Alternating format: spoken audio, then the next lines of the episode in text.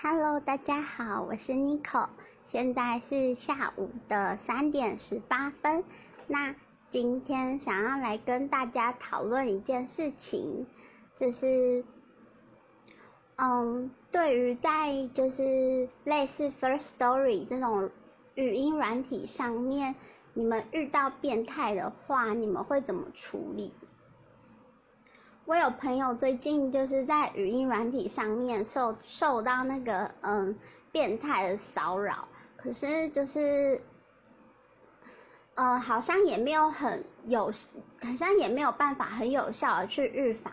就是变态来骚扰你。那我想问大家的看法，就是今天你觉得一个女生她会被骚扰，那是什么原因？是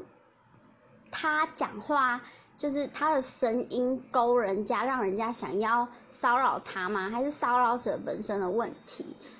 因为我自己就是呃，对骚扰这件事情我是很看重，就是我觉得骚扰人的人都很没礼貌，对。然后我想要在这边跟大家说一下我的想法，我觉得就是呃，希望就是 First Story 这个平台。之后就是希望小编们可以就是不要太纵容那些骚扰别人的人，就是如果太纵容他们的话，呃，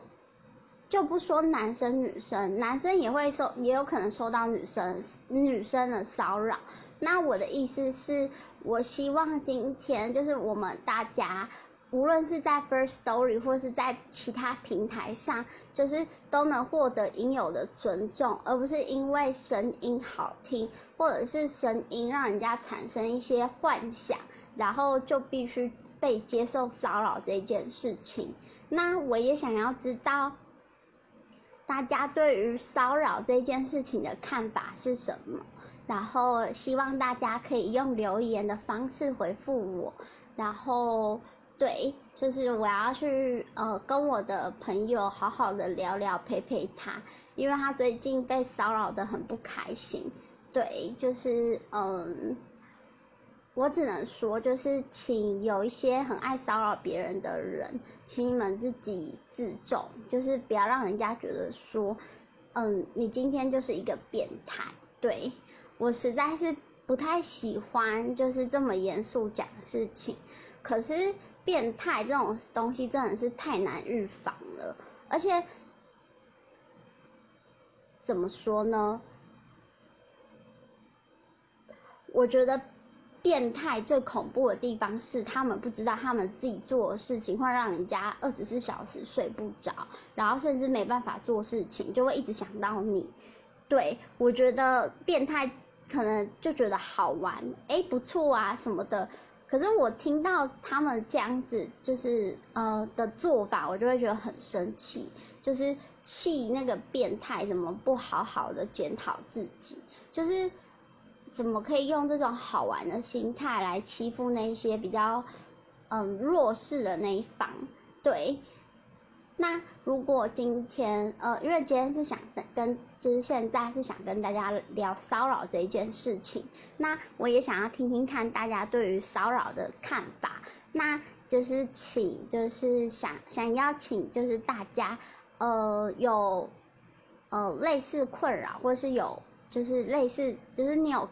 什么话想说的话，欢迎就是留言给我，我都会一一回复你们哦。那我是 Nico。然后今天会做脸红红电台呃脸红红专区的第三集，那请大家好好的期待，还有好好期待今天的晚安诗。那就是现在聊的议题比较沉重，也希望大家就是不要因为呃我聊的沉重，然后就觉得说就是好像我在骂人啊什么的，我只是在警告人，对。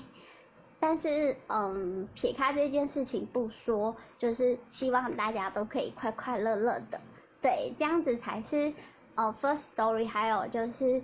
呃，语音软体想要带给大家的感受吧，我猜，我猜啦，对，那就是希望大家可以留言给我，那我是 n i c o 现在是下午的三点二十三分，期待大家的留言哦，拜拜。